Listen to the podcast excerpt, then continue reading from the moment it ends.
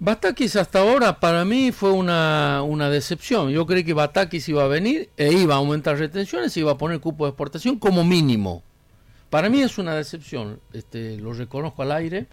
Y, y repito, si nosotros no aumentamos retenciones a los alimentos, para que usted se dé una idea, estamos a la mitad del nivel de retenciones efectivas que en el 2015, pero con el triple de precios internacionales de lo que exportamos. Es decir, estamos cuatro veces peor que en el 2015.